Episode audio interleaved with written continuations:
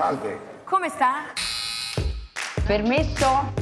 Maestro, prego. Una grande storia d'amore, sì, sì.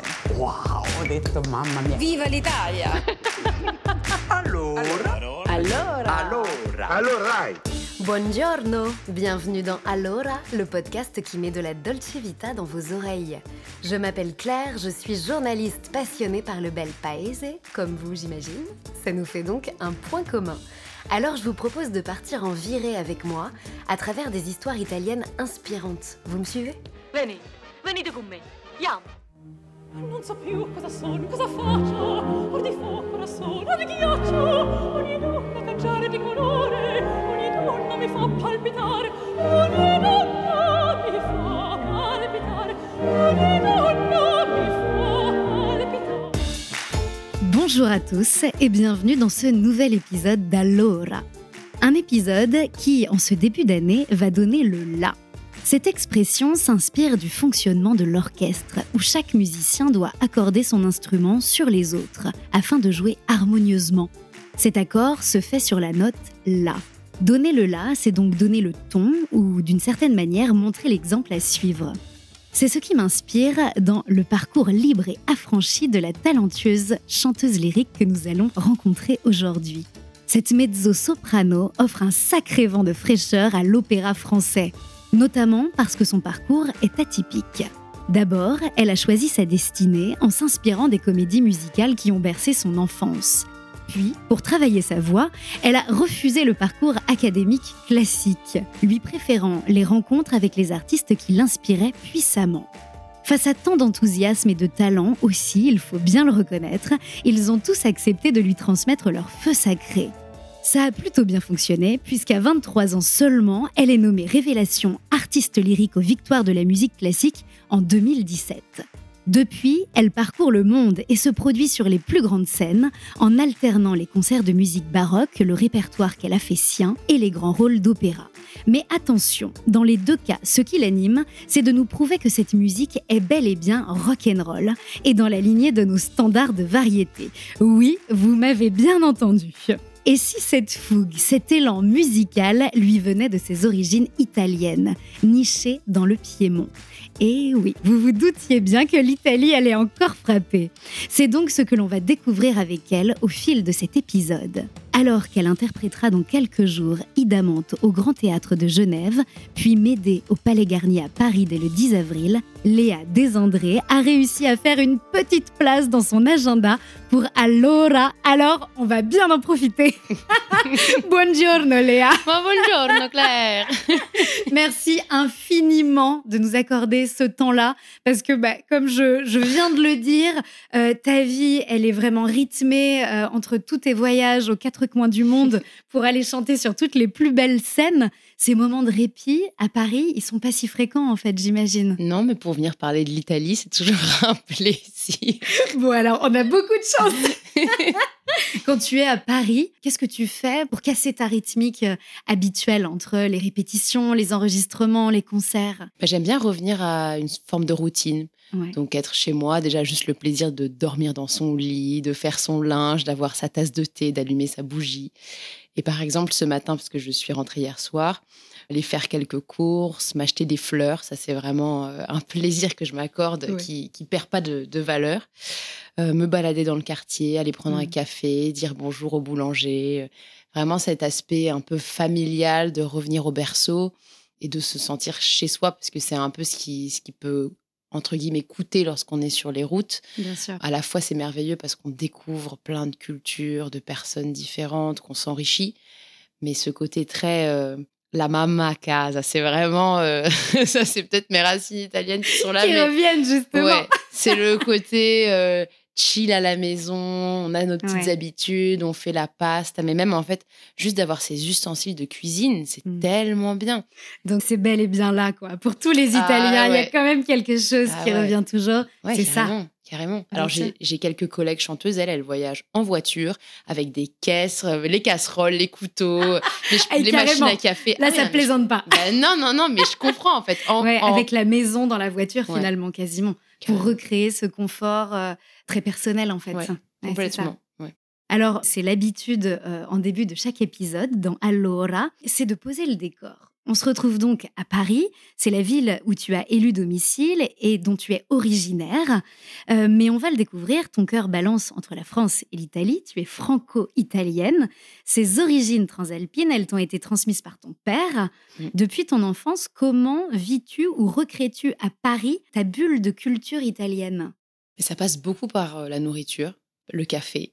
Le café, c'est une vraie passion qui est née en Italie. Ouais. Et, et maintenant, je le cultive. et C'est ton euh, rituel. C'est mon rituel. Et je, alors, même que ce soit à la maison ou à l'étranger, c'est vraiment le plaisir d'aller chercher le bon café, de me prendre mon petit espresso. Ah ouais, c'est- Là, on ne se contente pas de la machine euh, Ah, dans la salle de concert.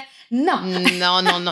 Mais ça fait aussi partie de comment découvrir pays. Par exemple, au Japon, il y a des traditions aussi qui sont un peu vrai. différentes, et- mais toujours au travers des racines et de l'Italie. Et euh, sinon, au quotidien, le, le rythme euh, aussi, rester, rester calme. Il y a un truc très. euh, L'Italie, c'est c'est le sourire, c'est Mhm. être euh, tranquille. Je me souviens de ma prof d'italien qui me disait tout le temps tranquille, tranquille. Quand je suis arrivée en Italie, moi j'étais là, mais non, mais il n'y a pas de temps, il faut, il faut, il faut y aller, il faut y aller, il faut y aller. Et en fait, ce truc un peu euh, lay back qui fait que ce qu'on fait, on le fait en pleine conscience. Et aussi, quand on est avec les gens, on est vraiment avec les personnes avec lesquelles on est. On profite des rencontres, des discussions. On écoute, on partage. Ça, ça fait vraiment partie de, de moi. Et c'est possible quand on a une vie à 100 à l'heure comme la tienne Bah, Ou, En euh, fait, ce que je me dis, c'est les moments. Si je, je décide des moments, j'ai peu de temps pour l'improvisation et généralement, c'est les meilleurs moments d'ailleurs, les Ouais, moments d'improvisation. Mais Ouais. sinon, quand euh, je, je pose des choses dans mon agenda, elles sont là et j'y suis pleinement. Donc, si c'est un rendez-vous, euh, un- c'est le moment. Là, on est ensemble maintenant. J'ai pas envie d'être ailleurs et je profite à fond de ce moment-là. Ouais. Donc, c'est comme ça que j'arrive à, à le vivre au quotidien. C'est cette philosophie de vie bah, dont on profite. Donc, on, on a, on a beaucoup de chance de passer ce temps véritable avec toi dans nos oreilles. Alors, après cette première mise en bouche à l'italienne, je te propose de parcourir ensemble les grandes lignes de ta vie. Chaque numéro d'Allora est construit comme un roman que l'on chapitre au fil des épisodes de vie. Je te propose donc de commencer tout de suite par le chapitre 1, intitulé La melodia della felicità, la mélodie du bonheur. J'adore.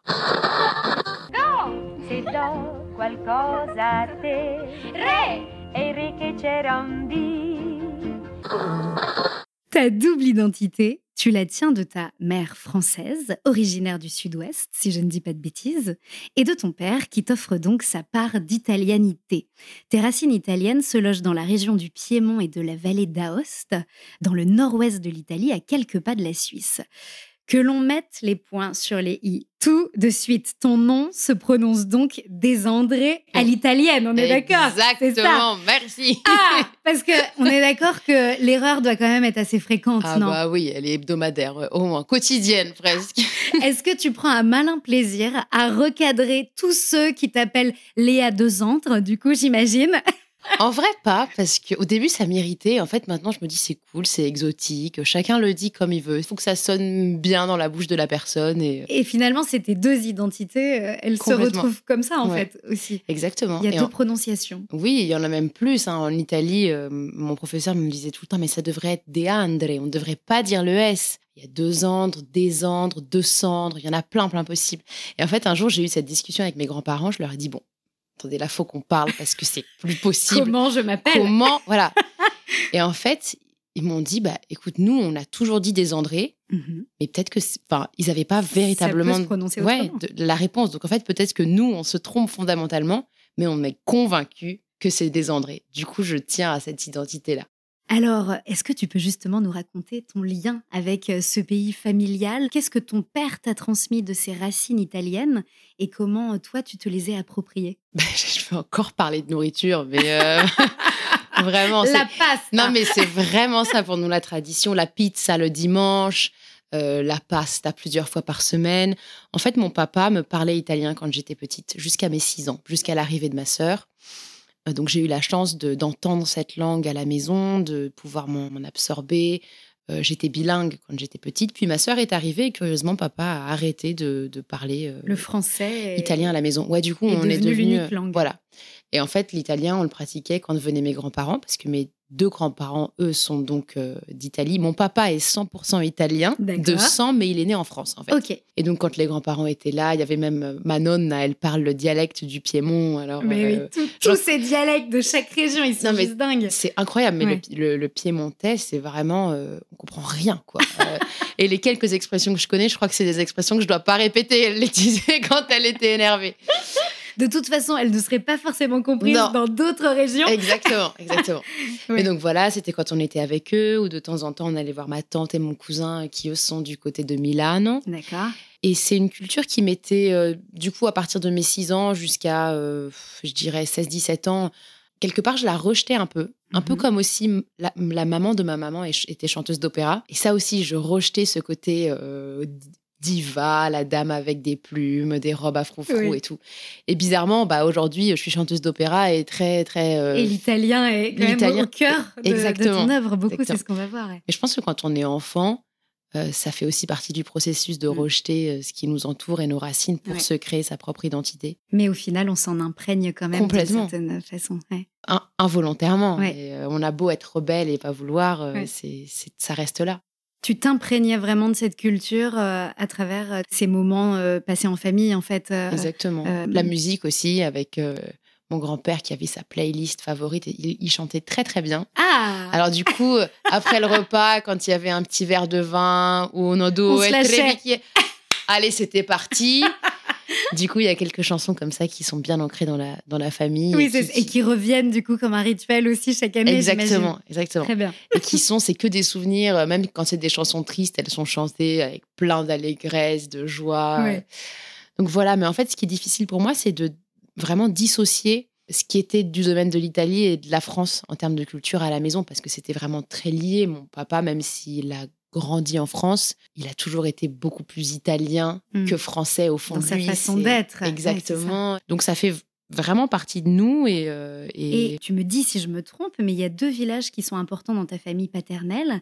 Euh, c'est Varallo Pombia, c'est ça Ouais. Et Domodossola. Domodossola. Est-ce que tu peux nous les présenter? Parce que j'imagine que c'est des lieux où tu es allé et que- quels souvenirs tu as? Et est-ce que c'est des lieux dans lesquels tu as besoin de, de retourner régulièrement, de te reconnecter aussi? Bah alors curieusement, il y en a un où je suis jamais allée. D'accord. Euh, et ça fait partie, euh, justement, là, quand je vais être à Genève avec mon papa, on a prévu d'y aller. Et euh, l'autre endroit, c'était près du Ticino, il y avait une maison de famille. Je me souviens d'aller à la boulangerie chercher les petits biscotti que mon papa adorait. Je me souviens aussi d'un moment où on était tous les deux dans la boulangerie. Enfin, c'est la pasticceria. en fait. Eh, bien sûr. Et on parlait français et il y avait deux Italiens devant nous qui disaient Ah, regarde-les, c'est touriste et tout. Parce qu'ils pensaient qu'on était français, oui, quoi. Bien sûr. Et On mon papa, à un moment donné, qui fait. Qui commence à leur parler en italien, genre, excusez-moi, qu'est-ce qui est là-bas? Ils sont devenus livides.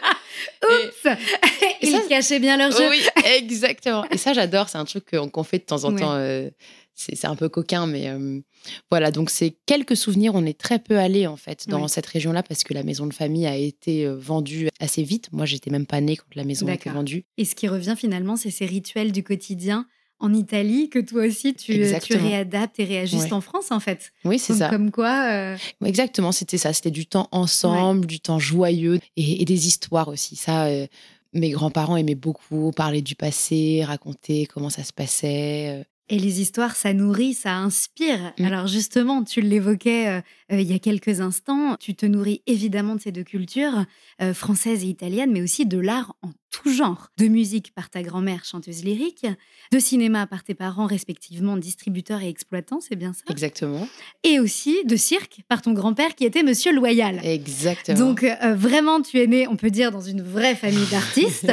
et très jeune, tu as trouvé ta passion rien qu'à toi, comme un clin d'œil à la vie qui t'attend. C'est la comédie musicale. Mm. Tu dis dans une interview, j'ai passé des heures devant Mary Poppins et la Mélodie du Bonheur, avec dans les rôles titres la chanteuse Julie Andrews, euh, icône de ton enfance, à qui tu rends d'ailleurs hommage dans un spectacle musical, Chasing Rainbows, que tu as donné en décembre dernier à l'Opéra de Rouen et euh, que l'on pourra retrouver à Paris à l'Opéra Comique en mai. Qu'est-ce que ces comédies musicales ont éveillé en toi dès ton plus jeune âge? Qu'est-ce que ça a provoqué? Beaucoup de joie. je me sentais super vibrante, heureuse, en communion juste avec le monde, avec la Mm. vie. Je disais souvent à ma maman, après avoir découvert les comédies musicales, quand on était dans la rue et que j'étais contente de quelque chose ou triste, ou... je disais, mais maman, pourquoi on peut pas euh, danser nos sentiments? Pourquoi on peut pas les exprimer? Et c'est vrai que c'est une pudeur que j'ai jamais véritablement comprise. C'est on a le droit dans notre société d'exprimer ce que l'on ressent dans une certaine mesure. Par exemple, dans l'avion, il y, avait un monsieur, il a gagné un jeu sur sa tablette et il a hurlé ouais dans l'avion. Et tout le monde s'est retourné. Et il y avait vraiment du jugement, de, il fait du bruit et tout. En fait, je l'ai regardé, ce monsieur devait avoir euh, dans une cinquantaine d'années. Et je l'ai trouvé super joyeux. Je me suis dit, mais oui, mais en fait, on devrait Et tous être comme ça. spontané, en C'était fait. hyper spontané, ça Ouais. venait de ses tripes. Et donc, en fait, c'est ça dans la comédie musicale. Et Julianne, j'ose encore plus que les autres. Ouais. Je trouve qu'elle avait une fraîcheur. Aussi, dans son sourire, il y avait quelque chose de très humain. De... C'est comme si c'était quelqu'un qui faisait partie de notre famille. Ouais. Et dans tout ce qu'elle fait, c'est à la fois extraordinaire de, de grand professionnalisme, mais il y a toujours une touche fait maison. Euh, même quand on la regarde danser, quand on la regarde faire des claquettes et tout, dans l'absolu, c'est super ce qu'elle fait. Mais si vous analysez bien, il y a des petites imperfections qui la rendent. C'est notre copine, quoi. Enfin, je sais Ouais. pas comment dire. Il y a Ouais, un truc. euh, c'est Mm. comme euh, euh, les chanteuses d'opéra, celles que je préfère, c'est celles euh, en les écoutant, les enregistrements sur lesquels on entend les failles, où la voix tout d'un coup a un petit peu d'air, ou bien quand un son craque un tout petit peu. ou- C'est les moments que je repasse en boucle. Ah, drôle. Parce que c'est dans ces moments-là, je trouve qu'on est vraiment mis à nu et on, on sent le- l'âme de la personne. Et la vérité. Exactement. Et là, le projet euh, de Chasing Rainbows, en fait, on a pris son répertoire, on a retracé son répertoire euh, un peu au fil de sa vie, surtout entre ses, je dirais, 30 et 50 ans. Mais quelle joie Et en fait, quand on La. Madeleine de Non, Proust, mais là. c'était incroyable, quoi.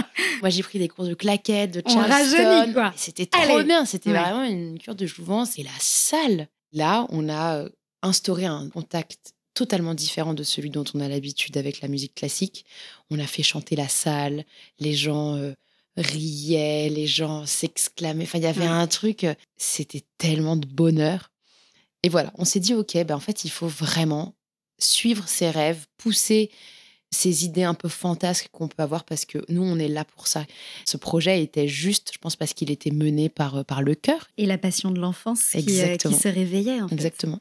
Et peut-être que toutes ces approches différentes, elles nous ramènent dans ton canapé à l'époque où tu observais toutes ces comédies musicales, où tu les visionnais, parce que j'ai cru comprendre que ta grand-mère chanteuse lyrique te faisait faire des robes un peu de princesse dans le théâtre où elle travaillait pour que tu puisses vivre à ta façon la comédie musicale enfant. Est-ce que c'est vrai? Oui, t'es très bien informée.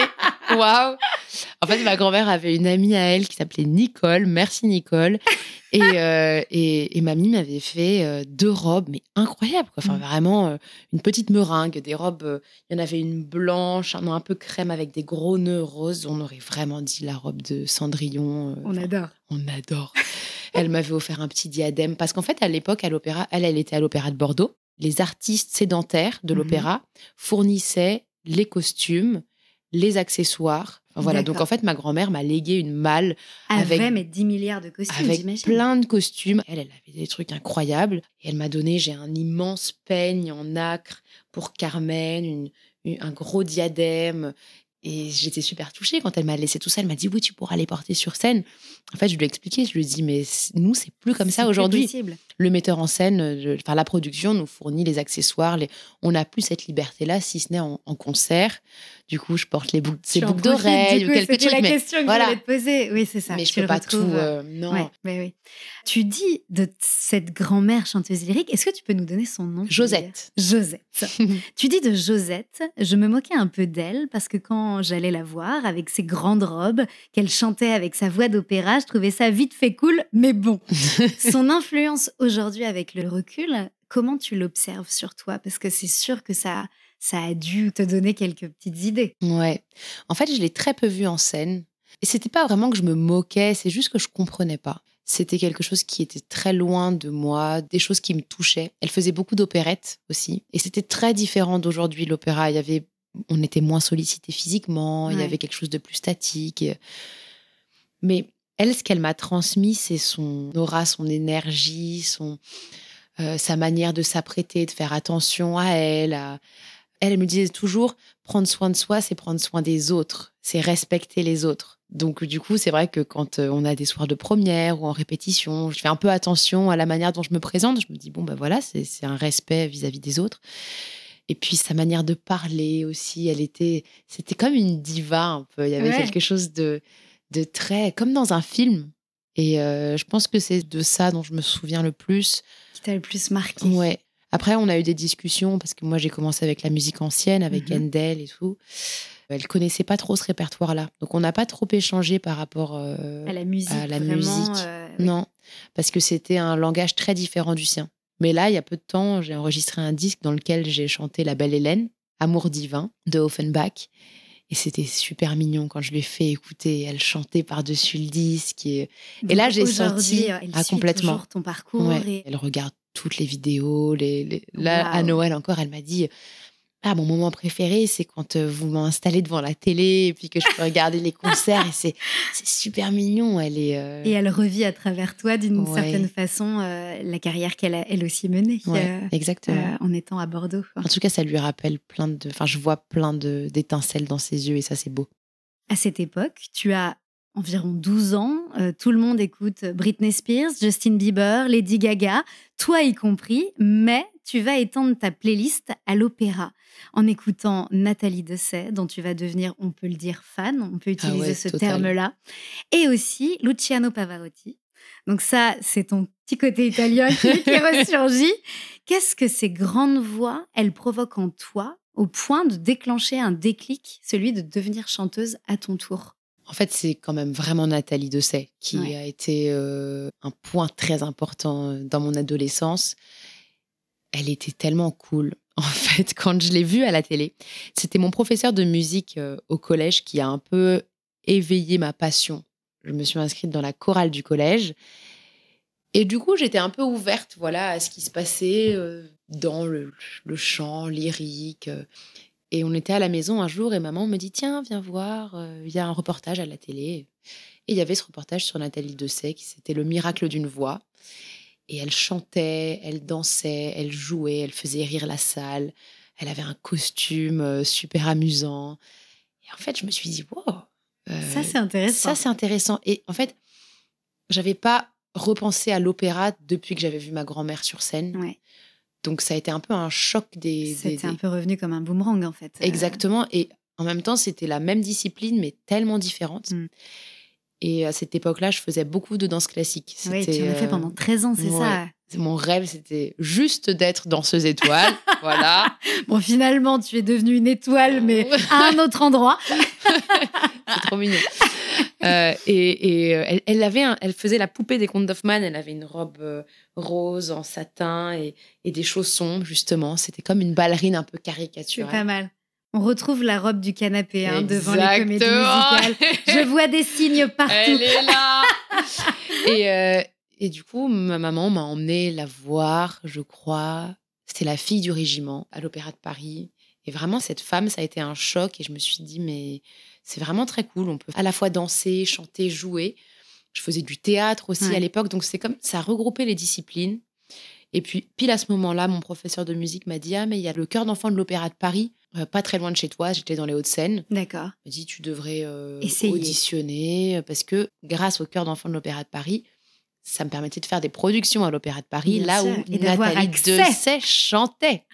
Donc qui Tout est sait? lié. Voilà, Ouais. tout est lié. Et donc je, je suis entrée dans, ce, dans cette chorale et je me suis retrouvée à faire des productions euh, qui sont devenues des productions mythiques. Notamment, il y a une production de Werther où c'était à l'époque Jonas Kaufmann et Sophie Oui. Koch qui sont de très très grands artistes lyriques qui étaient en scène et je me souviens être en coulisses, les yeux fermés dans le noir avec mes copains qui étaient en train de raconter des blagues et tout et moi juste fermer les yeux et, et je goûtais ce moment quoi. C'était magique et je me disais là tout de suite maintenant je suis bien là où je suis. Je veux pas être ailleurs. Je suis au bon Je suis au endroit, bon fait. endroit. Et en fait, Nathalie, bah, je l'ai un peu suivie partout. J'ai créé un blog sur elle. Il n'y avait pas de blog à l'époque, mais j'étais, génial. mais c'était indécent. Mais je rentrais à la maison et puis j'allais fouiller tout Google. J'allais jusqu'à la page 28 de Google. Pour être Et, sûr de euh, rien louper. Rien loupé. Je récupérais tous les articles. Mes premières rencontres avec Nathalie, euh, la première, j'avais, je pense, 13 ans et je pouvais pas parler. J'étais face à, à ma déesse, quoi. Bien sûr. C'était vraiment. C'est euh, intimidant. c'est intimidant, c'est waouh, elle est là vraiment. Est-ce qu'elle est humaine Est-ce qu'elle est. C'est, ouais, c'était ma superstar. Tout est lié parce qu'en fait, il va y avoir cette formation euh, au sein des chœurs d'enfants de l'Opéra de Paris. Ouais. Et en même temps, ta méthode à toi, c'était que, ado, j'imagine, enfin, tu devais avoir euh, 13 ou 14 ans, tu allais trois ou quatre fois par semaine euh, au concert. Mm. Donc, euh, à l'Opéra Bastille, à Garnier, au Théâtre des Champs-Élysées. Tes parents t'attendaient même dans la voiture.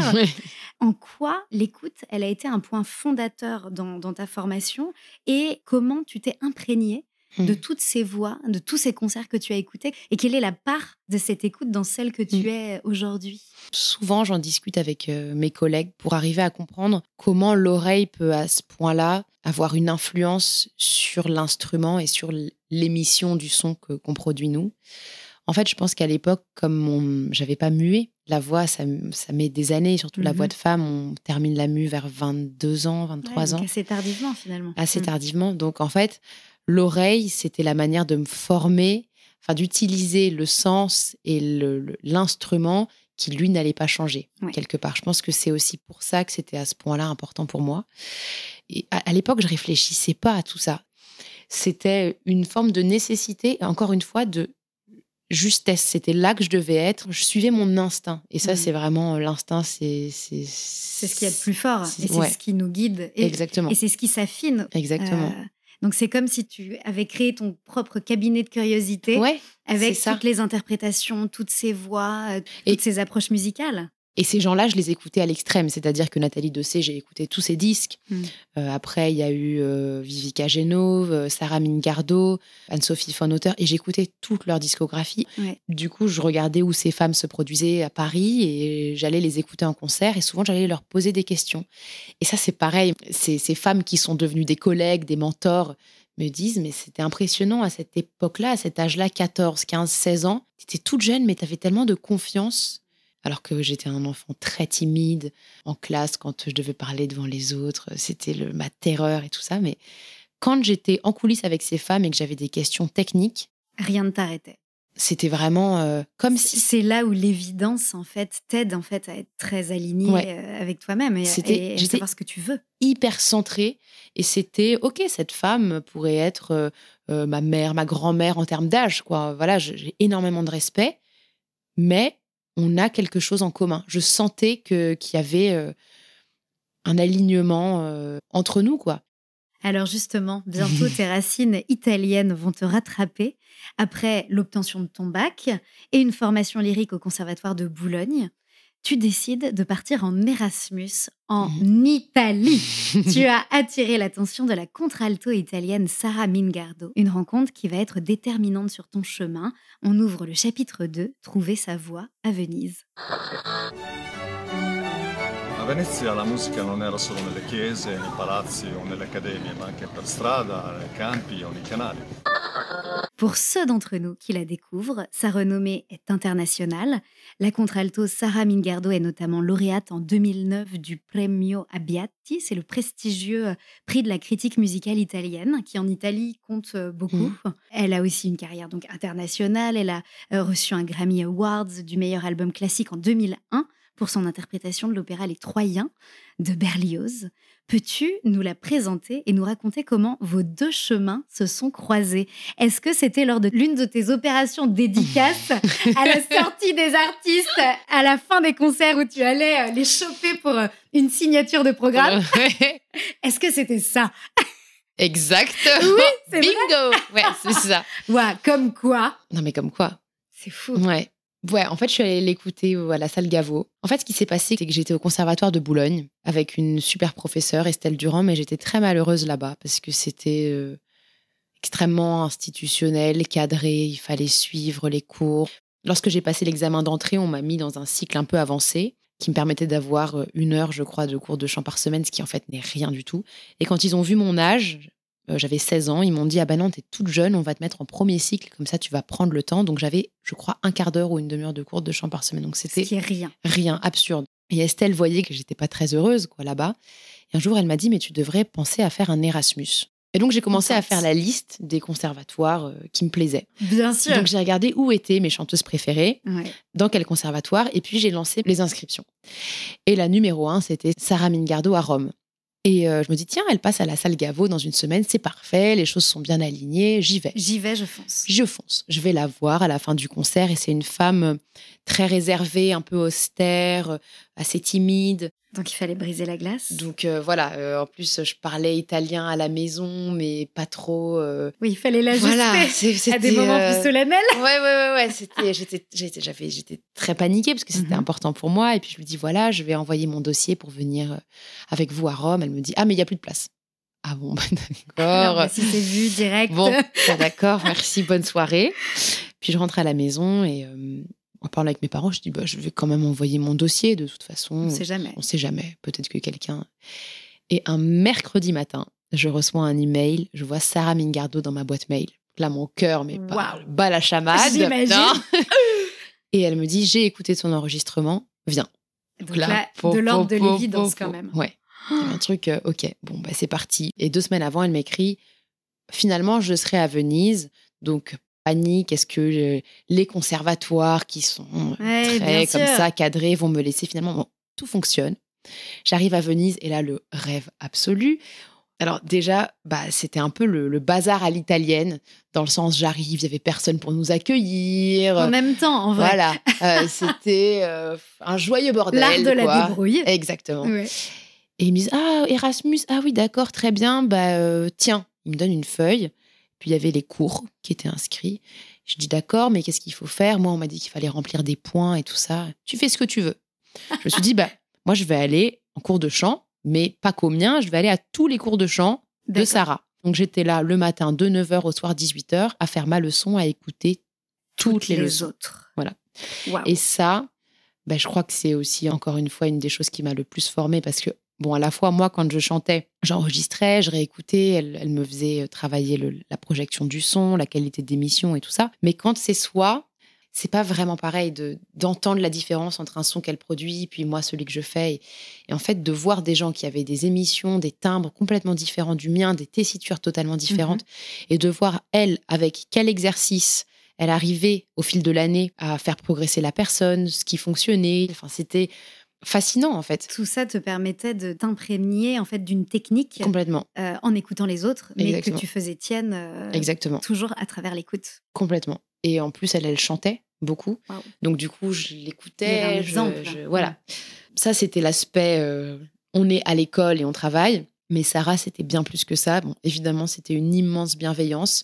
Et sa bienveillance, ça se transmettait par aussi le, le dialogue. Je me souviens de longs moments où moi je la raccompagnais à, la, donc à Venise. En fait, on fait tout à pied, ou bien, Bien avec sûr. le traghetto, ou bien avec le vaporetto.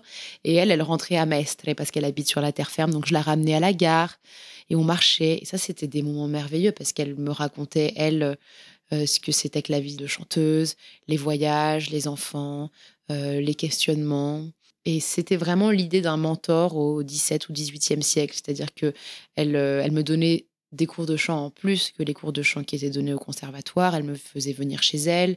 Quand on était ensemble, elle me nourrissait et elle me disait, tu, enfin voilà, il n'a jamais été question d'argent ou quoi que ce soit. C'était aujourd'hui, maintenant, tu te formes et puis plus tard, tu m'inviteras euh, au restaurant et on, voilà, Une transmission euh, sans, sans rien attendre. Sans en rien. Enfin, Comme- vraiment. euh, très rare. Enfin, je- Ouais. on, on trouve plus beaucoup ça. Et elle t'a aidé à trouver ta voix VOX, Mm. mais aussi ta voix VIE, en fait. C'est Exactement. c'est- c'est comme si elle t'offrait une philosophie de vie pour te préparer euh, au métier que tu Mm. vas faire et à la vie que tu Mm. mènes vraiment aujourd'hui. J'ai lu que tu disais que, en fait, ces conseils, ils revenaient en toi quasiment au quotidien, en fait, de façon permanente. Ah oui, je, je me rendais compte que c'était un moment exceptionnel, que c'était euh, quelque chose à chérir. J'avais pas envie que ça s'arrête aussi. Mm. Euh, ces, ces longs moments dans Venise avec euh, la, la brume d'hiver, l'humidité, à marcher euh, comme ça et à parler de la vie, c'est c'est des moments que je chéris encore aujourd'hui. Et elle a cette manière de voir le métier, de voir le monde avec beaucoup de calme, beaucoup d'amour, mais une grande distance aussi. Ce que j'ai appris d'elle, c'est créer cette confiance. Elle me disait souvent Se hai paura, comprati un cane. Si tu as peur, achète-toi un chien. Et c'est vrai. En fait, si je suis Ouais. là, je suis pas là pour avoir peur. Sinon, euh, je vais régler mes problèmes ailleurs. Ouais. Et puis, elle avait cette, cette façon de travailler. C'était pas, alors on va prendre le recueil pour mezzo-soprano ou pour soprano. Euh, Non, non, non. Elle m'apportait des partitions, des piles de partitions, ou bien euh, un opéra entier. Euh, par exemple, prenons euh, Mithridate de Mozart. Voilà, c'était mon devoir de la semaine, sans que ce soit un devoir. Elle me disait pas, tu dois faire ça. C'était là, si je voulais, je le prenais, sinon pas. Mais elle avait bien compris aussi comment je fonctionnais. Et elle me disait, bah, dedans, il y a euh, Farnace, Si, Fare, Aspasia. Voilà les rôles de femmes. Voix. Vois lequel est le tien. Et en fait, on a construit mon répertoire comme ça. Pas en regardant ce qui était marqué, si c'était contralto, soprano, mezzo-soprano, mais elle me disait, c'est la première chose qu'elle m'a dite lorsque je suis arrivée euh, à l'école. Elle m'a dit, on est là pour comprendre qui tu es. Et donc, c'était pas euh, sous couvert de euh, répertoire, de mettre dans une boîte. C'était constituer un répertoire qui était le mien et comprendre que je pouvais chanter quelque chose qui avait été écrit pour une voix très grave et puis un autre pour une voix très aiguë et d'arriver à se comprendre, à se connaître sans euh, regarder ce que la société attend. Et s'affranchir des cadres aussi qui peuvent être très présents dans la musique classique Mm. encore aujourd'hui. Mm. Tu reconnais toi-même, et on, on le comprend à travers tout ce que tu nous décris, que ton parcours il est assez atypique.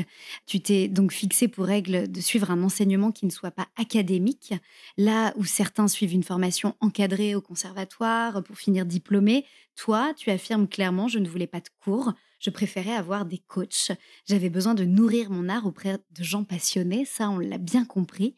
Ce qui me fait sourire, c'est qu'il y a un autre grand chanteur dont on parlait tout à l'heure en début d'entretien, Pavarotti, qui lui aussi a eu une façon d'apprendre son métier assez similaire. Il n'est pas allé au conservatoire, lui il avait carrément jamais fait de solfège et il travaillait uniquement à l'oreille. Est-ce que ce genre d'approche, c'est des choses qui t'ont euh, inspiré ou influencé justement dans cette liberté euh, Ben, en vrai, je pour pas. apprendre ton métier? Je savais pas que Pavarotti avait été à ce point-là libre. Je savais que il ne savait pas lire la musique. Oui. Et ça, ça a souvent été pour moi un argument de me dire c'est pas grave si tu sais pas lire la musique parce que Mm. pendant des années j'étais très mauvaise en lire une clé de fa ou- et c'est pas mon, mon fort aujourd'hui on me donne une partition en clé d'ut euh, n'importe laquelle je suis un peu en panique quoi il faut que je calcule l'intervalle Oui.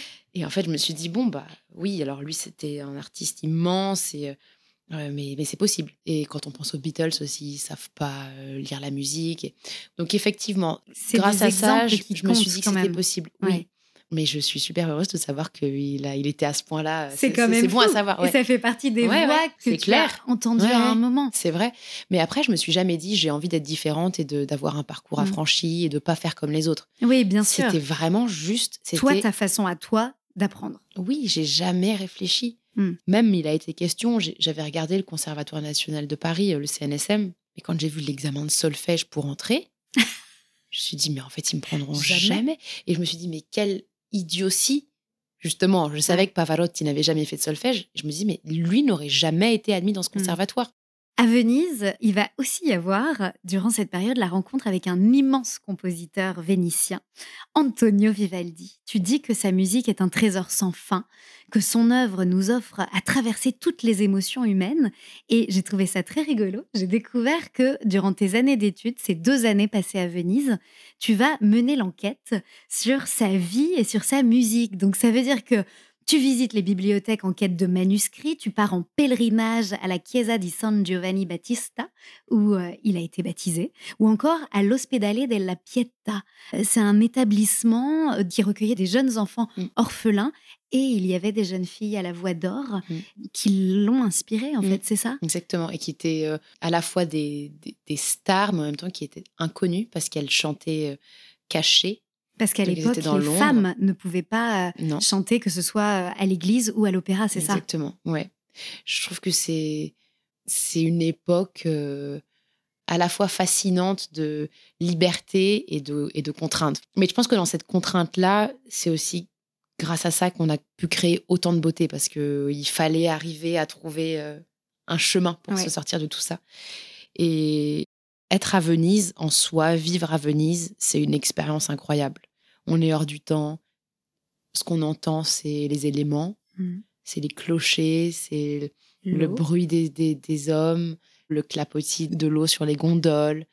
Il y a, il y a quelque chose de l'ordre du féerique quand on habite là pendant des semaines, des mois. Et très vite, je me suis laissée emporter par ça. En fait, j'étais dans un film, est arrivée la période du carnaval, où je me souviens, mais comme si c'était hier, de cette image sur la grande esplanade qui est derrière la, la Piazza San Marco. Mhm. Un homme en queue de pie noire, habillé tout simplement avec un petit chapeau noir, les bas Ouais. blancs, les petites chaussures euh, type 17-18e. Et je le voyais marcher, j'étais là, c'est Vivaldi, c'est lui. Et c'était. Il est là. Il est là. Il est fait- revenu. Exactement. Il y a ce truc. Ces compositeurs, ils continuent à vivre Ouais. à travers des gens qui sont aussi euh, inspirés et imprégnés Exactement. de musique et, et- et d'art, quoi. Ouais, et puis. je- C'est des villes qui sont habitées. et qui n'ont pas tant changé que ça. Mm. Euh, les boutiques, oui, maintenant c'est rempli de choses pour les touristes, mais on peut s'imaginer qu'en fait c'était pas si différent que Mm. ça il y a 300 ans. Et, Et- toi, Vivaldi, euh, quel est l'effet qu'il t'a fait? Et tu dis souvent des, des compositeurs que chacun t'offre des nouvelles facettes dans ta voix, dans ta personnalité. Qu'est-ce que Vivaldi, lui, il t'a appris sur toi? Vivaldi avec lui, c'est surtout la fougue, la passion. Une chose qui a été naturelle dans mon instrument, c'était les vocalises, aller vite. Et en fait, lui me permettait de pouvoir exprimer cette partie-là de ma voix, qui était quelque chose qui était plutôt facile, donc que je faisais avec plaisir, sans me poser de questions techniques, là où quand il y avait des notes longues et très tenues, c'était euh, une forme de torture un peu pour moi de tenir cette note. Alors avec lui, je me sentais pouvoir respirer, pouvoir vivre euh, au sens du rythme. Et je me souviens d'avoir été en voiture avec ma meilleure amie et mon papa. Et euh, il faisait beau, on, ouvrait les fenêtres. Et je leur ai dit, il faut que je vous fasse écouter cette pièce de Vivaldi. C'était Catone in Utica, un, op- Mhm. un opéra qui est très peu connu, chanté par Vivica Geno, qui habite à côté de Venise et qui était un de mes professeurs là-bas. Un truc, mais tellement rock'n'roll. Enfin, c'est, euh,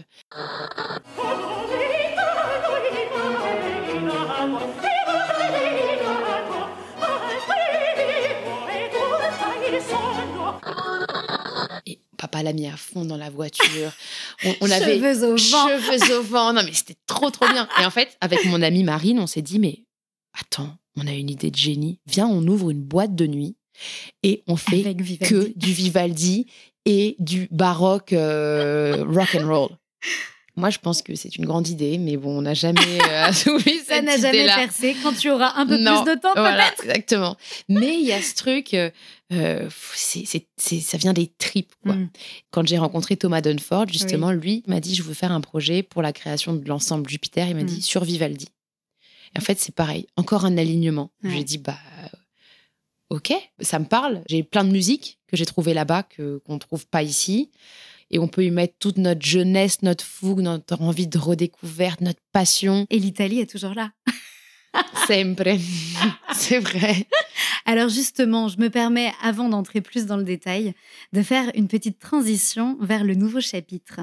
À ton retour d'Italie à 20 ans, Sarah Mingardo te pousse à expérimenter de nouvelles choses et notamment à auditionner avec le chef d'orchestre William Christie, qui a fondé l'ensemble des arts florissants spécialisé dans la musique baroque. Tu es repéré et tu intègres son programme de jeunes chanteurs Le Jardin des Voix en 2015. William Christie va être le premier à te faire monter sur scène avec un orchestre, à partir en tournée dans le monde entier. Et il a eu raison, car c'est le point de départ d'une carrière qui va te mener sur les plus grandes scènes du monde. C'est ce que l'on va découvrir dans le chapitre 3, Une vie de diva. Et on retrouve ta grand-mère. Hey Oh yeah! La diva Mamie. altrimenti detta la divina. Alors, avant de partir en voyage à travers le monde, cette divine idylle, justement, avec Thomas Dunford, c'est vraiment euh, dans les jardins de William Christie qu'elle va naître, en fait. Et c'est donc autour de Vivaldi que votre idylle va démarrer. On peut dire ça comme ça. Oui, c'est vrai, on s'est rencontrés dans les jardins de William Christie. Et lui joue même plus que du luth, de l'archiluth. Et en Tu fait, peux nous présenter cet instrument? alors c'est un, alors il est pas là pour bien vous en parler, mais c'est un instrument qui vient du oud, euh, qui est comme une, une guitare baroque. Donc, c'est-à-dire que le manche était Oui, très long. C'est vraiment pas pratique pour, le, pour Pour voyager. le métro, c'est très compliqué. Non, non, non, non. Il faut même acheter une place dans l'avion en plus pour pouvoir voyager avec. Et, euh, et en fait, c'est un instrument qui est super pour faire un binôme avec les voix. Ouais. C'est de la corde pincée, donc c'est un son qui est à la fois rond, chaleureux, avec une grande marge dynamique. On peut faire des, des sons tout doux. Il peut aussi faire de la guitare dessus, donc tout de suite c'est olé, beaucoup plus de présence. Et en fait, on s'est rencontrés euh, dans les jardins de William Christie l'été. Il y a un grand festival où les musiciens jouent euh, euh, auprès d'un bosquet, auprès du ponton chinois, Très auprès de l'étang. Voilà. Tout ça en Vendée. tout ça en Vendée. Le public se balade dans les jardins. C'est très, très sympa à faire, je recommande. Et on a fait un programme. Alors, c'est- ça se va sonner très idyllique, hein, mais on était euh, au bord du fleuve avec les cygnes et on faisait de la musique italienne. Et, euh, Tout s'y prêtait en même temps. voilà, exactement. C'était très, très beau. Et à partir de là, on a décidé de, de, de tourner ce duo. Mhm. On s'est dit, euh, on va en faire euh, des concerts et ça va nous permettre aussi de pouvoir mieux nous connaître. Et donc voilà, on a commencé à beaucoup tourner à la fois un duo de musique française et de, et de musique italienne. Le répertoire qu'on a abordé italien ensemble, c'était euh, Monteverdi, Merula. Donc c'est de la musique qui vient un peu avant Vivaldi. Mhm. C'est C'est moins 17e Ouais, siècle, exactement. C'est moins de l'opéra en fait. C'est plus des petites chansons et bien que Monteverdi ait fait des opéras, ces chansons-là c'est avec des, Des refrains, des... Mm. et voilà. Et aujourd'hui on, Donc, voix et lutte, vous avez consolidé euh, cette nouvelle approche ensemble. ouais, Et vous Exactement. travaillez ensemble depuis huit ans, Ouais. c'est ça? ouais, Évidemment, euh, une, une jolie idylle Mm. qui était d'abord musicale euh, est devenue une idylle euh, à la ville aussi. ouais, on s'entend euh, bien. Voilà, c'est ça, Exactement. tout à fait. Et ce qu'il y a de commun entre vous aussi, c'est que vous avez cette même approche classique assez rock'n'roll. Mm, mm. où en fait, quand on vous écoute en interview, vous n'avez de cesse de dire que finalement, la pop, la variété française aussi notamment, elle est dans la lignée de, euh, de cette musique Mm. classique, de, euh, de ces airs de cours de l'époque. Ça, c'est assez surprenant quand on l'entend. On se dit, alors, attendez, j'ai dû louper quelque Ouais, chose. ouais. Mais en fait, non, pour vous, il y a une vraie évidence et c'est ce que vous partagez euh, Mais énormément. pour moi, au début, c'est pas arrivé comme une évidence. C'est Thomas un jour qui, lui, il aime beaucoup jammer et faire les euh, after parties, mettre On la bonne adore, comme quoi, ambiance. avec du lutte, on Exactement. peut jamais. Ah non, mais lui, c'est l'ambianceur, quoi. Donc après les concerts, tout le monde se réunit. Il adore ça, euh, fédérer. Mhm. Et donc, il, il- il joue ses chaconnes de Bach. Et puis tout d'un coup, il passe à une chanson pop. Et il m'explique ce soir-là, mais en fait, tu vois, ça, c'est une basse obstinée. Donc, c'est les mêmes notes, quatre, cinq fois, qui reviennent en boucle. Ouais. Et euh, ça existe depuis euh, des siècles. Et beaucoup de compositeurs ont écrit sur ce modèle-là. En fait, je me suis dit, mais c'est super cool. C'est dingue. C'est dingue. En Parce qu'on l'ignore véritablement, Ouais. en fait. et c'est aussi lorsque l'on chante la manière de chanter. Si on prend de la musique ancienne, baroque, il y a ce goût en ce moment de reconstituer l'ancien français, euh, donc avec un accent qui est très loin de- du, du français d'aujourd'hui. Nous, on prend le parti de les airs de cours, euh, les faire euh, avec le français d'aujourd'hui, euh, pour rendre aussi plus évident ce lien. Et ben là, dans notre dernier disque, Ah oui, Idylle, Idylle, justement, justement. sorti en octobre dernier. c'est pareil, en fait, c'est, on s'est dit, mais ça va nous permettre de montrer que la musique française, c'est simplement une mélodie assez similaire lorsqu'on prend les airs de cour, les chansons de Barbara, de Françoise Hardy. Après, il y a des choses un peu plus orchestrées ou, ou dans lesquelles on a pris la liberté, mais juste de montrer que c'est une mélodie au service d'un texte, d'une poésie, et que Et juste qu'on la les, retrouve à toutes les époques. toutes les époques, c'est juste les codes qui ont changé. Ouais. Le goût pour euh, faire des ornements aujourd'hui, c'est les vibes. Mm. Par exemple, si vous écoutez Rihanna ou des chanteuses comme ça, Ouais. en fait, elles ornent tout le temps. C'est des chanteuses baroques. C'est fou quand même de se le dire. Mais oui. Oui, si, vous faites ah, ah, ah, ah, c'est la même chose que oui. C'est dingue. Ouais. Et, on en profite. Non, mais moi je trouve ça, je trouve ça génial. Ouais. Très vite, les portes des scènes musicales les plus prestigieuses au monde s'ouvrent à toi et t'offrent de poursuivre les rencontres marquantes et les collaborations déterminantes. Parmi elles, il y a Cecilia Bartoli, immense chanteuse lyrique italienne, mezzo-soprano comme toi, un point commun, qui t'invite notamment à plusieurs reprises au célèbre Festival de Pentecôte de Salzbourg, dont elle est la directrice. Comment vous vous êtes rencontrés et qu'est-ce qu'elle représente à tes yeux? Qu'est-ce qu'elle t'a appris? On s'est rencontrés à Salzbourg. J'y allais pour euh, la Péricole d'Offenbach avec Marc Minkowski. Elle était là puisque c'était son festival. Et euh, parallèlement, elle a entendu une vidéo de Vivaldi, justement, de moi. Toujours là. Euh, exactement. Et elle a décidé de m'inviter pour la saison d'après. Et Cecilia, c'est c'est une, je dirais, une de mes mamans italiennes, parce qu'il Mhm. y, a- y a Sarah déjà, qui, qui est ma grande maman. Mais euh, Cecilia, c'est beaucoup d'amour. C'est une femme aussi extrêmement inspirante. J'ai beaucoup écouté ce qu'elle a fait. Et on a aussi beaucoup discuté ensemble de, de s'affranchir de cette tradition des registres mezzo-soprano, soprano. Donc on a beaucoup parlé de répertoire parce que elle, c'est un peu celle qui a créé la voix de tu chantes ce qui est bon pour toi. Ouais. Et c'est quelqu'un qui prend beaucoup de risques, que ce soit dans le choix de son répertoire, parce qu'elle sait que c'est juste pour elle, mais dans, aussi musicalement, lorsqu'elle chante, elle va aller toucher des pianissimi qui sont quasiment au moment où la voix va s'éteindre, mais qui fait que le public est, il y a une tension dans Suspendu, en fait, suspendue, et elle a ce truc animal lorsqu'elle arrive en scène. C'est une boule de joie, d'énergie. Elle, euh, c'est, c'est un- une, une tempête quoi. Quand elle arrive, il y a, qu'elle, elle est là, c'est le Bartoli. tsunami. Ouais. Et euh, Tu dis, tu dis d'elle, c'est une immense technicienne, mais au-delà de son talent, le feu sacré brûle en elle. Même si elle n'a que trois notes à chanter, c'est comme si sa vie entière en dépendait. C'est ce que Mm. tu ressens quand tu es euh, en sa présence et quand tu Ouais. chantes à ses côtés. Ouais, c'est quelque chose qui m'a marqué lors d'une de nos premières répétitions. Euh, en répétition, on a un système assez particulier, c'est qu'on s'arrête très souvent. En fait, on, on fait la pièce une Mm. fois, puis après on fait des notes. Et, et donc, euh, bah, ça peut arriver quand le chef demande pour la cinquième fois de refaire la même phrase. On l'a fait un peu de manière automatique. Mais non, elle, c'est euh, à chaque fois, c'est comme si sa sa vie en dépend.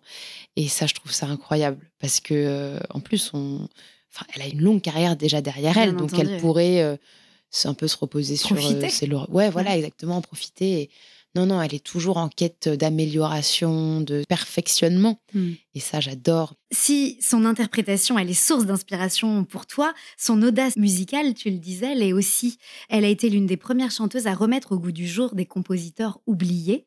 Alors, à son image, lorsqu'en 2021, tu sors l'album Amazon avec Thomas, tu reprends des compositeurs italiens et français du XVIIe siècle, dont certains sont vraiment méconnus. 16 pièces musicales y sont enregistrées en première mondiale, c'est dire. Et c'est d'ailleurs le cas du duo que tu interprètes avec Cecilia. Ce duo, c'est Io piango, io Et au peno. peno. Peno. Ouais. J'ai encore des efforts à faire sur l'accent. Ah, on est bien, c'est un bon chemin. Ça avance, ça avance. C'est de Giuseppe de Bottis, c'est Mm. ça? Exactement.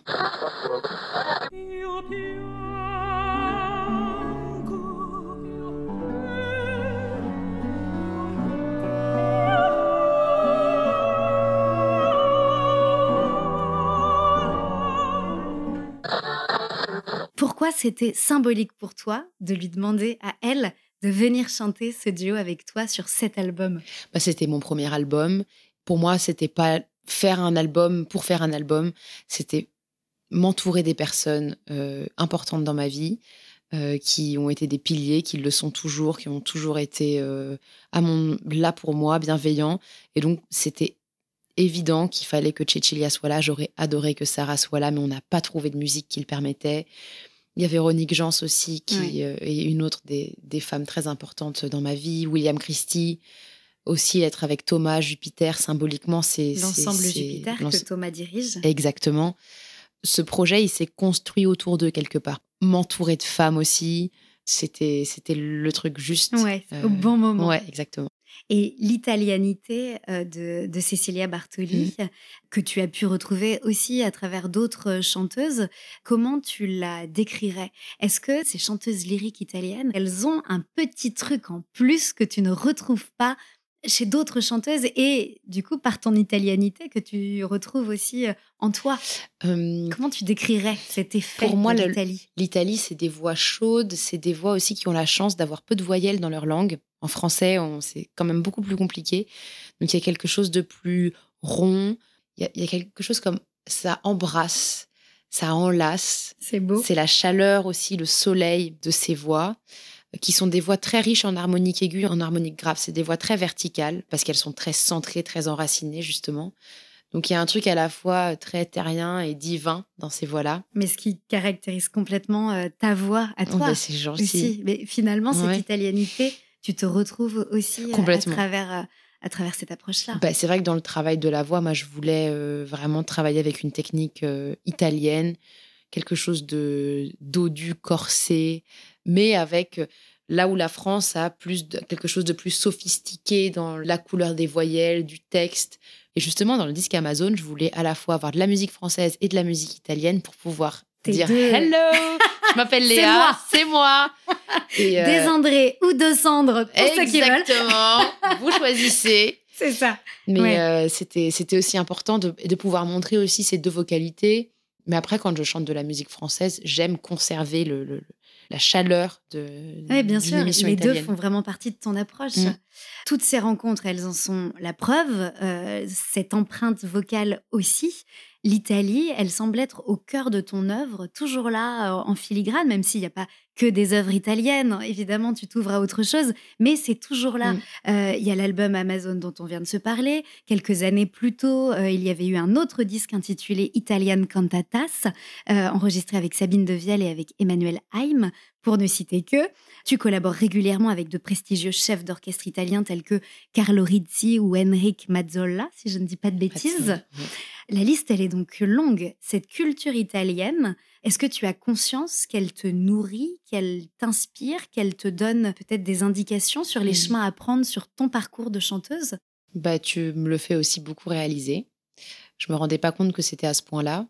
Mais effectivement, par exemple, je pense au répertoire allemand qu'on me demande souvent de chanter. J'attends de parler bien allemand, de m'imprégner de cette culture-là, parce que pour pouvoir chanter et pour pouvoir être dans mes tripes et être centré, il faut que ce soit quelque chose qui vienne de très loin. Et euh, l'Italie et la France, bah, c'est là depuis toujours. Donc, euh, ouais, je pense que ça sera toujours là Ouais. et que j'ai énormément de chance d'être franco-italienne pour une chanteuse d'opéra parce que c'est deux répertoires Très riche, très dense. et- infinis ouais. et, extrêmement inspirants. Tout à l'heure, euh, tu parlais de ces voix solaires et j'ai découvert en écoutant euh, beaucoup de tes interviews que tu avais une méthode bien à toi euh, de projection positive qui fait fuir la peur. Et c'est vrai que quand on voit ton emploi du temps, quand on voit que rien que là, jusqu'à la fin de cette saison 2023-2024, tu es au casting, là encore, de cinq opéras différents, donc autant de rôles à apprendre, autant de rôles à entretenir, d'une certaine manière, à travailler. Euh, sans parler des récitals. Enfin, en fait, ce répertoire, il est dense. Comment tu peux nous décrire cette technique-là qui t'est propre pour aller chercher le solaire pour que ça te porte? Et est-ce que euh, c'est pas un peu euh, un conseil Dolce Vita? Ah si, carrément. Ah, Ah, carrément, carrément. c'est, c'est toujours dans le souci de, de nourrir cette flamme, nourrir cette passion. Donc, de ne faire que des choses qui me, m'inspirent, qui me donnent envie. Et comme on disait tout à l'heure, à partir du moment où je décide de les faire, c'est de les faire en pleine conscience, dans le plaisir. Euh, même s'il y a des difficultés, de garder en tête que ces difficultés me feront devenir quelqu'un de meilleur et me m'apprendront aussi euh, sur l'existence. Mhm. Il y a cette expression italienne justement qui va piano va sano e va lontano. Alors c'est pas parce que je fais beaucoup de choses que je on, on peut me dire mais tu vas pas du tout piano. Mais si quelque part dans le choix de mes rôles, dans le choix du répertoire, j'aurais pu décider déjà de passer à l'étape suivante. Mais moi, je suis bien avec Mozart, avec euh, la musique ancienne, petit à petit m'ouvrir au répertoire français. Mais il y a des nouveaux rôles, oui, mais il y a aussi des rôles que je reprends. C'est mettre des couches aussi. Ça, c'est euh, pour mon- te renforcer. Ouais, exactement. Et il y a un truc qui est très important pour moi, parce qu'il y a quelques années, j'ai eu une, une épreuve de santé pas super rigolote, mais qui m'a fait prendre conscience de la valeur de la vie et de la beauté des choses qui nous entourent, de la beauté des rencontres, de la qualité d'écoute qu'on peut avoir sur le monde qui nous entoure, les gens qui sont en face de nous. Je suis dans un souci d'être dans le plein. Non pas que j'ai peur du vide, parce que j'aime aussi, euh, là, la semaine prochaine, j'ai une semaine où je n'ai, entre guillemets, rien. Waouh J'aime Mais- bien le entre guillemets. C'est-à-dire aucun rendez-vous, aucun. Mais c'est un moment où, qui sera plein parce que euh, je vais aller marcher dans la nature. Alors quand j'y serai, ce sera plein. Lire un livre, ce sera plein. Hmm. Couper un oignon, c'est plein. Donc il y a cette chose de voir le beau partout, même là dans ce petit chouchou en satin Posé sur la euh, table. vert. C'est tellement beau, tu vois la lumière, les Les plis, ombres. les ombres. On peut voir un paysage, on peut se dire aussi c'est incroyable de Mm. pouvoir avoir euh, comme ça des chouchous euh, à tout va. Je veux dire, euh, à l'époque, on avait un chouchou dans sa vie. Enfin, Alors que tu nous, vois on en a mais des cargaisons exactement. Ou euh, ton micro rouge et rose. Enfin, Ça, c'est des petits vois détails de beauté. mais oui, mais c'est dans les petits Ouais. détails qu'on Mm. voit les grandes choses aussi. Et, et ça, c'est aussi quelque chose qu'on retrouve beaucoup dans les discours des personnalités italiennes. Mm. que je rencontre à travers justement ces micros. Ça revient sans cesse. Ça veut dire qu'il y a du beau autour de nous, mais. Faut savoir le voir. Mm. Euh, c'est aussi ça, en fait, Mm. que ça réveille. C'est une manière de voir la vie. Ouais, Ouais. exactement. On, on décide. Hein. Complètement. On a fait le premier rituel de fin d'Alora, le Yes. conseil Dolce Vita. Il nous en reste deux. Ça va être du tac au tac. Ah, capisco. Au cours de cet entretien, on a déjà beaucoup parlé d'inspiration, de musique, mais on a toujours envie d'avoir plus d'inspiration italienne.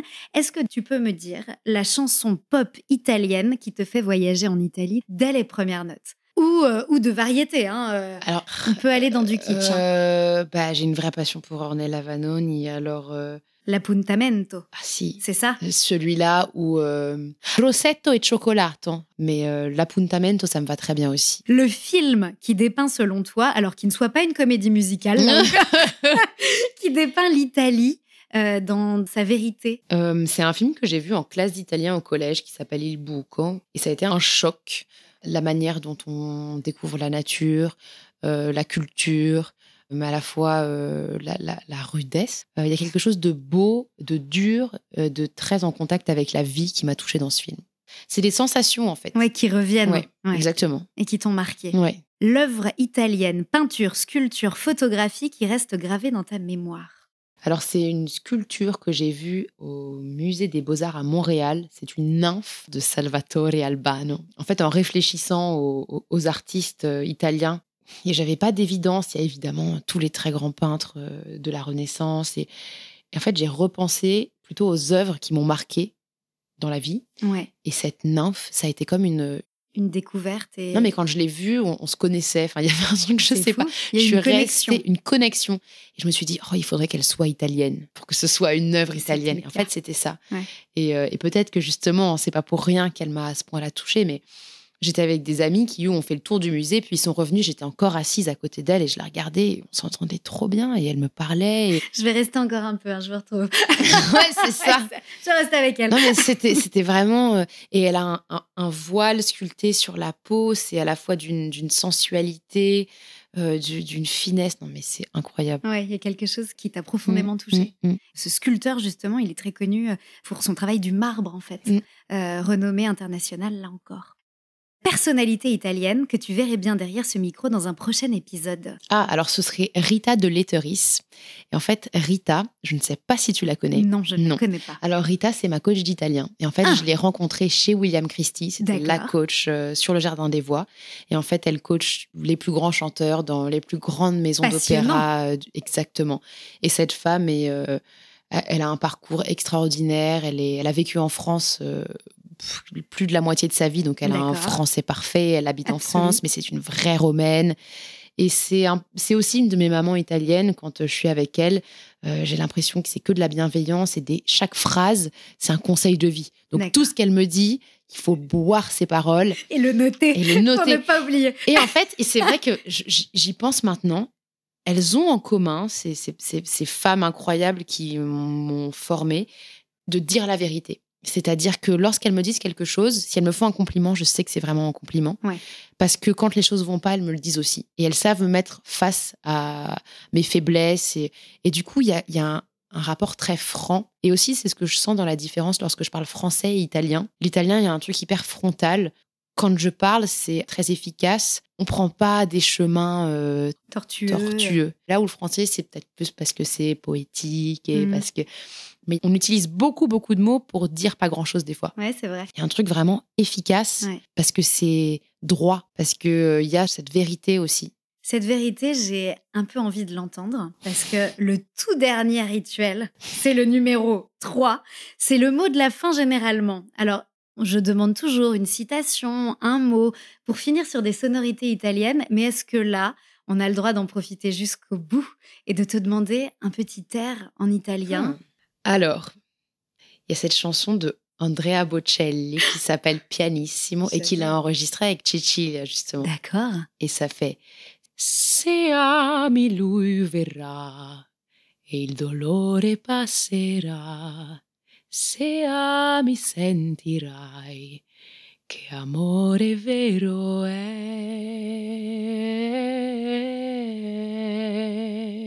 Mais le texte est tellement bien. Oh là et, le, là, et le clip, le clip, ils sont dans un château en Toscane, genre le truc, Mais le paradis. Je veux bien te croire. hein. Tu Rien vois. que la version que j'ai devant moi me va déjà Oh, très bien. Non, mais c'est, c'est trop bien. Et je me souviens juste. conduire au bord du lac de Garde. Ouais. Ça doit être un truc chez moi. Les cheveux au vent, les fenêtres ouvertes.